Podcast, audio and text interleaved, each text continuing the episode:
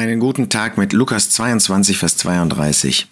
Da sagt der Jesus zu Petrus, ich aber habe für dich gebetet, damit dein Glaube nicht aufhöre.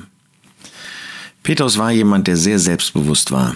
Vielleicht kennst du das auch aus deinem Leben. Ein gewisses Selbstbewusstsein. Ein gewisses Bewusstsein, ich bin ja nicht schlechter als die anderen. Ich bin konsequenter, ich bin ehrgeiziger, ich bin treuer, ich bin geistlicher, ich habe mehr verstanden in Gottes Wort. Ähm, ich tue mehr für die Geschwister. Selbstbewusstsein. Der Herr aber sprach, Simon, Simon, siehe, der Satan hat begehrt, euch zu sichten wie den Weizen. Der Teufel wollte nicht nur an Petrus, der Teufel wollte genauso, der Satan, dieser Widersacher, an die anderen Jünger. Aber Petrus war jemand, der meinte, er sei besser als seine Mitjünger. Und da sagte Herr Jesus, deshalb gerade ihm, der Satan hat begehrt, euch zu sichten. Und dann fügt er hinzu, ich aber habe für dich gebetet, damit dein Glaube nicht aufhöre. Er muss hinzufügen, du bist du einst umgekehrt, so stärke deine Brüder. Er sagt Petrus seinen Fall voraus. Das sagt er bei dir und bei mir nicht.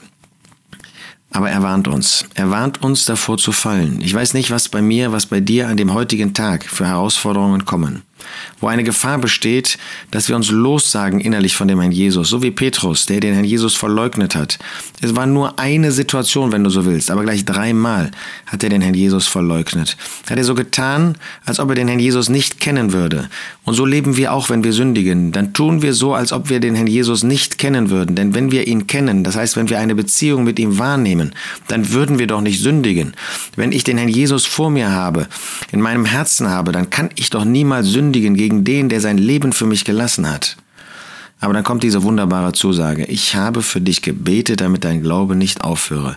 Alles verdanken wir dem Herrn Jesus, auch dass wir, nachdem wir gefallen sind, nachdem wir gesündigt haben, wieder zurückfinden an das Herz des Herrn Jesus, wieder zurückfinden in die Gemeinschaft mit Gott, unserem Vater.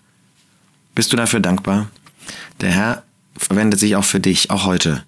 Und daran wollen wir denken, wenn wir gesündigt haben. Aber wir wollen uns dieses Wort als eine Warnung dienen lassen, bei dem Herrn zu bleiben, nah bei dem Herrn zu bleiben, ihn nicht zu verleugnen, ihn nicht aufzugeben, sondern weiter in Treue und in Hingabe für ihn zu leben, der uns geliebt hat.